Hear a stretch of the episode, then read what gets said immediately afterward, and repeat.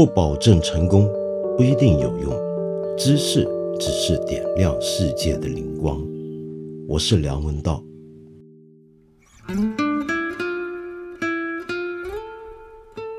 对于中央电视台，我心里头一直存在着一份感激。理由很简单，我们今天这个节目的前身，当年那个电视读书节目《开卷八分钟》在开播的时候啊，很多电视台。从央视到地方的卫视，都有一些读书节目在苟延残喘。我所说的读书节目，指的是正儿八经、开宗明义就是要讲书的那种节目。那么，但是在后来不晓得隔了多久之后啊，这些节目都陆续停掉，于是有好长一段时间就显得开卷八分钟一枝独秀。所以我可以这么讲。要不是央视停掉了他的读书节目，就轮不到我自己一个人在那里继续做下去了。否则的话，我一个人孤零零的，怎么跟人家财雄势大的一整个团队去拼呢？我今天还能够在这里跟你胡说八道，其实都拜当年央视所赐。你说我是不是该好好感激呢？话说回来，那为什么央视当年要放弃他曾经坚持了那么多年的读书节目呢？理由其实很简单。那就是因为读书节目的收视率啊，嗯，坦白讲一般不怎么样。那收视率不怎么样，也就不应该放到很好的时段。但就算放在一些垃圾时段，也还是浪费珍贵的大气电波资源。那些时段要是都能够拿出去卖广告，你说多好呢？是不是？相反的，读书节目广告客户通常不愿买单。那么说到这里，我们还可以问一个更根本的问题啊。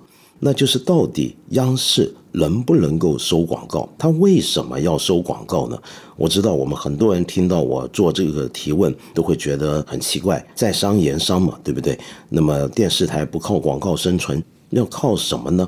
我们知道最近呢有一个节目叫《开学第一课》，这个节目呢本来是全国中小学生都组织起来。当天晚上八点钟要跟家长守在那一起了解一下，到底该带着怎么样的心理准备去面对上学这件事。结果当天节目开播之前，居然足足播了十三分钟多的广告。这十三分多的广告总共有五十六个广告组成，真是非常的多。然后有三十个品牌。那么其中呢，还有几个白酒品牌，这真是非常奇怪。你跟小孩子让他们上学之前先看白酒广告，这是什么意思呢？那么同时，开学第一课这个节目呢，里面还有一些的新一代偶像小鲜肉啊，所以很多人就批评了，弄得像明星见面会。那么另外还有一个干了全世界的男人都干过的事儿的成龙大哥，一起鼓励我们小孩要好好学好，努力上进。那么真的是非常诡异。但无论如何，我们回到重点，重点就是央视为什么要收取广告？我这么问，我们是基于一个背景，这个背景就是我们可以比较一下全世界其他国家的类似的公营广播机构，他们是怎么干的。比如说，就拿最有名的英国国家广播协会 BBC 来讲好了。我之所以特别提到 BBC，不是因为我们崇洋媚外啊，喜欢英国，而是因为这是世界上最古老的一个电视台。一九三六年十一月二日就开始发出了黑白电视广播信息，那么同时也很可能是全球最有名的一个公营广播机构。那你看 BBC 的节目的话，你盯着它从早看到晚，你会注意到，哎，好奇怪，怎么一个广告都没有？除了他自己台的广告之外。一个商业广告都没有，那他完全没有商业广告，他靠什么经营呢？那是不是国家补贴呢？没错，有些国家的公营广播机构是靠国家补贴，但是英国呢，当年采取的一个办法，通行到现在，就是向全英国国民每人每年收一笔电视牌照费。你可以把它理解为一种比较小额的税，那么大家都要交，交了给政府，政府就把它拨给 BBC，那么让 BBC 去制作节目。换句话说，这是全英国国民养着的一个电视台。那么当然也不是所有人都要养，因为低收入人士或者老年人是不用交这笔钱的。那么后来学习这套办法的，还有我们的邻居，像日本的 NHK，也一直以来是没有广告的。那我们接下来就可以问了：你没有广告，那他要靠大家出钱来养他，但你凭什么要老百姓把钱交给你，让你去做节目呢？这是什么道理呢？你等于是逼我们给钱看一个我们未必一定要看的一个电视节目嘛？是不是？因此，这里面就牵涉到很关键的一点，这一点就是所谓的公共利益或者公众利益。通常支持 BBC、NHK 这种做法的人，他们会特别强调公营广播机构它成立的目的是要满足和反映公众的利益。那这种公众的利益呢？你放在商业市场上面呢是没有办法得到满足的。一个纯粹的商业电视或者广播机构，它做很多节目，它都要考虑商业利益。你比如说，你可以不用交钱就能够看商业电视台播的节目，但是问题是你并不是真的免费在看这些节目。为什么呢？因为这个电视台啊，其实它还是做了笔买卖，那就是它把你。这个观众卖给了广告商，这广告商出钱买了电视台一个节目时段，那么在上面大打广告，他最终目的就是希望套取你钱包里面的钱。那么电视台干的事儿呢，就是帮他挖来一批潜在的消费者，把这批消费者转卖给这些广告客户。所以这里面其实有这样的一个流程。那在这样的流程底下，我们当然就会关注到一个问题。就是原来做电视台、做商业的广播，你很难避免不被商业利益裹挟。你做不做一个节目，先考虑有没有广告客户要买单。你怎么样做这个节目，你也要考虑广告客户的看法。你这个节目里面提出的一些言论跟观点，可能也要考虑背后那些商人他们的利益所在。那如果你考虑来考虑去，常常在考虑商业利益的话，那公共利益又何在呢？那么因此，很多人就主张公营广播机构就应该要来填补这样的一块空缺。在这么一个商业化的年代底下，在这么一个市场经济的环境底下，公营广播机构就是要补足商业机构的缺失和不足，来反映公众利益。好，讲了那么半天，那这个公众利益指的到底是什么呢？我在这里呢，可以跟大家介绍一本书。这本书呢是二零零八年出版的一本，叫做《欧美公共广播电视危机与变迁研究》这样的一本书。听名字就知道是个专业学术著作。很奇特，这么多年过去了，我们国家关于全世界范围的公营广播机构或者公共广播机构的专门研究啊。真的是寥寥可数。这本书呢，是极少数中的一本比较有特色的书。它的作者李娜在写他的当年呢，还在中国传媒大学任教。那么事隔多年，我也不晓得他还在不在那儿。那么话说回来，这本书就跟我们讲了什么叫做公众利益。那么他就谈到 BBC 当年的首任的总经理约翰里斯提出过一连串的讲法，指出了公营广播机构应该要满足的原则。他就认为那就是公众利益了。首先，他指出公营的广播不应该只以娱乐为目的，那么公营的广播应该要努力的反映出。人类的文明跟人类历史上的所有的成就，让他们这些成就尽量传达到更多的家庭之中。那么，甚至他还认为啊，广播呢应该要跟教育合作，共同传播知识。那么，这就叫做一种公众利益了。那么从今天的观点来看，这种讲法可以说是非常精英主义啊。可是不论如何，它仍然影响了很多公营广播机构他们的成立背后的精神。比如说，我举一个例子啊，全世界范围内我最喜欢的一个电视台叫做 Arte。Arte 这个电视台是一个公共电视台，是由德国政府跟法国政府各出一半资金成立的，专门做人文科学知识教育的电视台。那分别用德语跟法语广播，但是你在网上能够找到他们的英文网页，还可以下载他们的英文 APP。如果你看英文不是问题的话，那我太强烈的推荐你去看这个台了。我在十几二十年前就已经看过他一档节目，当时真的是把我震撼住了。整个节目就只讲手，手这个东西有什么好讲呢？跟艺术有什么关系呢？原来是这样的。他的第一集讲的是西方艺术史上不同年代的画家、不同国家的画家怎么样去画人类的手。那么他们为什么要这么去画那双手呢？原来不同的时代、不同的艺术观点底下，对于手的理解是不一样的。然后有一集呢，专门谈自古以来世界范围内各种雕塑的手势。于是我们就看到了印度佛教里面的佛陀的种种的手结成的法印啊，然后也看到了古代罗马人雕塑里面统治者祝福臣民的手是怎么摆的。好，还有一集呢，拍的是钢琴家、大提琴家、小提琴家，然后其他的吉他音乐家，他们怎么样活用他们的双手来在乐器上面弹奏出那些美妙的音乐。那么另外还有一集谈舞蹈。从古至今，各地的各种的舞蹈，那些舞蹈者怎么样用手去表达情感？你想想看，这样的一个节目真的是让我大开眼界。你今天上他们家的网站啊，都还能看到很多很有趣的东西。我最近才看了一个节目，是用大数据研究方法去复原威尼斯这座著名的美丽水城它的历史的一个节目。我看完这个节目，我发现我比以前懂得更多关于威尼斯和意大利文艺复兴的冷知识，而且呢，还懂得了更多的大数据现在这种很实心的研究方法的应用范围。好，这些就是典型的所谓符合公共利益的节目，而这些节目很坦白讲，你丢到市面上去啊，你会发现很难找客户买单。你比如说 BBC 以前拍过那个 Planet Earth。或者现在还非常受欢迎的一套新的纪录片叫《Civilization》，以前也拍过一个，它的成本都非常巨大，全世界到处跑采集材料。那么，怎么样去找到广告客户赞助这样的节目呢？那是很困难的。当然，你可以说了，你这些文化节目、知识性节目没有广告赞助，那是自然的嘛，对不对？因为大家本来就不爱看。那你收了大家的钱，硬逼着大家去看这些大家不爱看的节目，那有什么意思呢？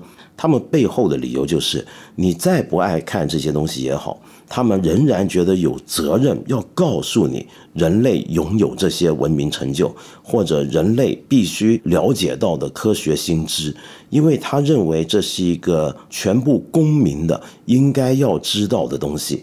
如果公民真的想知道的时候，必须要有人去提供。你不想知道，你可以说我不关心；但你想要关心了，那得有人做给你，把这些东西拿出来教给你看、教给你听才行。这就是他们背后的一个想法，有点像呢。比如说，故宫博物院里面的馆藏很珍贵，但是我觉得不一定，我们是四亿人都觉得自己该去看一次，或者觉得都很想看吧。那么你拿国家的钱养了一个博物馆，里面放了那么多的东西，那么对大部分人来讲有意思吗？这个意思就在于它是我们全民的遗产，所以国家要出钱把它养起来。那么这就是所谓的公共利益。但是公共利益还有另一面，这一面是什么呢？那就是他应该要想办法表达出这个社会上面。不同阶层、不同背景的人的声音，它不能够只是反映少数人的声音，因为既然公营广播机构面向的是整个国家、整个社会，那组成这个国家的国民、构成这个社会的每一个环节、每一份子，都应该在里面得到体现，哪怕是弱势群体，或者该说尤其是弱势群体。所以李娜这本书就提过一点啊，他就批评到。当年呢，曾经有一段日子，大家很流行探讨三农问题。那么，但是三农问题的报道啊，必须要注意，怎么样才是一个符合公共利益的报道呢？那就是应该尽量也要让这些基层农村的人自己当主角的，发出他们的声音。那么，这个才叫做反映出了弱势群体的声音。而这种声音啊，在一个商业环境下是很难被我们听见的，因为那些基层的人士。广告客户不在乎他们，那广告客户干嘛要支持你做一个节目去反映他们的声音呢？那这个东西有谁看呢？他们看了，他们能够有消费力吗？对不对？再举一个例子，瑞士的一个公共广播机构叫做 SBC，SBC 的属下有十七个电台，七个电视台。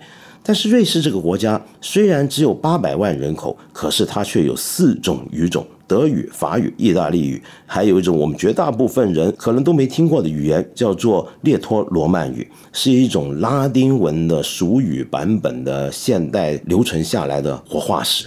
OK，讲这种语言的人呢，在瑞士的人口占比只有百分之零点五，也就是四万人。你想想看，今天任何一个商业广播机构，恐怕都不会为了这四万人做节目吧？更何况是为他们专门开频道呢？可是瑞士刚才我说的那个 SBC 就是这么干，为什么？因为从国家的角度来讲，这四万人也是你的国民，他们所说的语言也是你国家的法定语言。就算你再亏本，你还是要做一个公营广播机构，去满足他们的需要。好，那么刚才我们就可以总结下来了，就所有的公营广播机构都有一个特殊的性质。当然，有的国家的公营广播机构也是有广告，但是它始终要把握一个平衡度。就是在商业利益跟公众利益之间，一定要好好的维持。那么央视到底有没有做到这一点呢？我们必须非常公正的讲，虽然央视常常被我们诟病，好像赚很多广告费，拿很多广告，但其实他也做很多没有很大商业利益，甚至是没有商业利益的事情。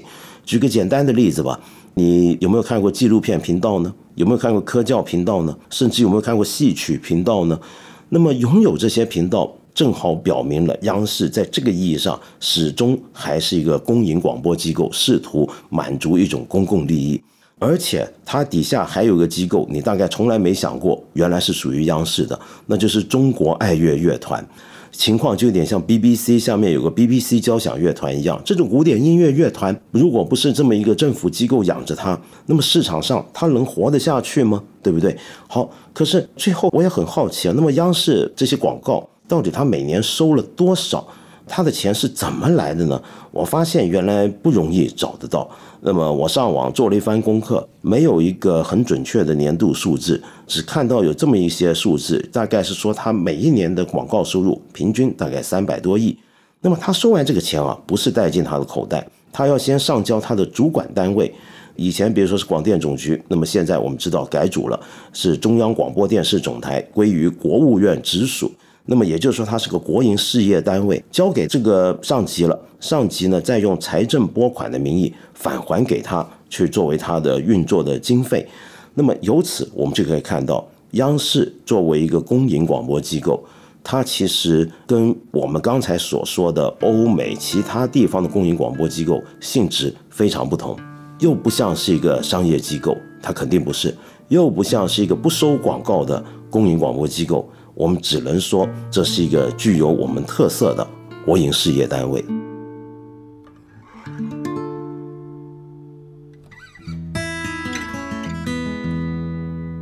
今天呢，我想回应一下一位朋友的留言。这位朋友叫做伊丁立青啊，很特别的名字。你说到你大学毕业之后，因为对记者这份职业感兴趣，去了一家互联网公司从事媒体工作。但真正接触以后啊，才发现原来和想象的不一样，效率、节奏、目的、内容这些差异，使得你开始怀疑你的选择是不是正确。就连你们做的所谓研究报告，也有商业合作的成分，出于商业签单，也会预设观点而强行分析。那么，所谓媒体的中立性在哪里？有什么建议去平衡内心的落差呢？我的建议很简单。你这种落差是永远平衡不了的，我要老实跟你讲。事实上，就像我刚才节目里面说到，那么理想的许多的公营广播机构，其实也是问题重重，一样常常会在政府的要求、各种的商业利益或者社会群体的利益之间来回摆荡。干我们媒体这一行的人，只能够永远尽量秉持自己的良心。但是我们都知道，良心遇到冷酷的现实，常常不管用，会左摇右摆。